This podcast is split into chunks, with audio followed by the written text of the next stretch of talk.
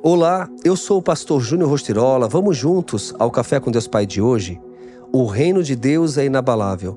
O Senhor reina. Vestiu-se de majestade.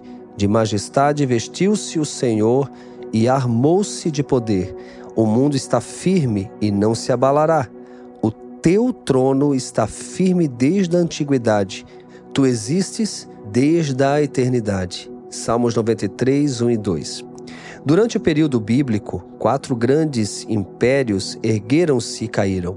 Levantou-se o Império Babilônico e caiu. Levantou-se o Império Persa e caiu.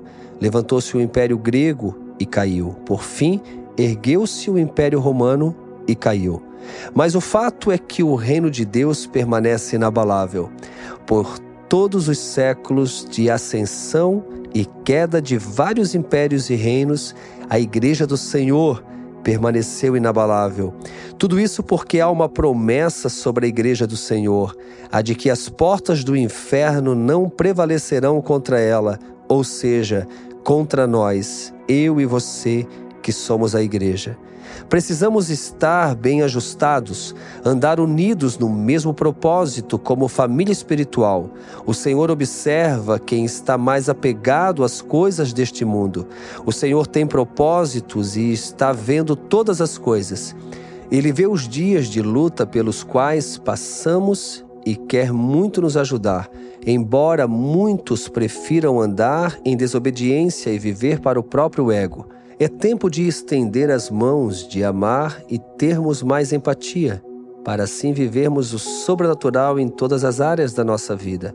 É importante que você seja santificado e fortalecido pelo Espírito para caminhar conforme a vontade de Deus.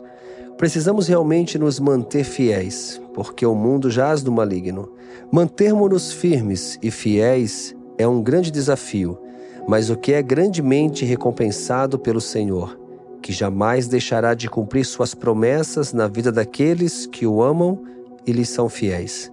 E a frase do dia diz: Se Deus é seu parceiro, projete grande.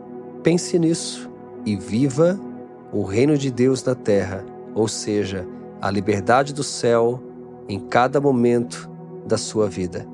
E com certeza o sobrenatural fará parte do seu dia a dia.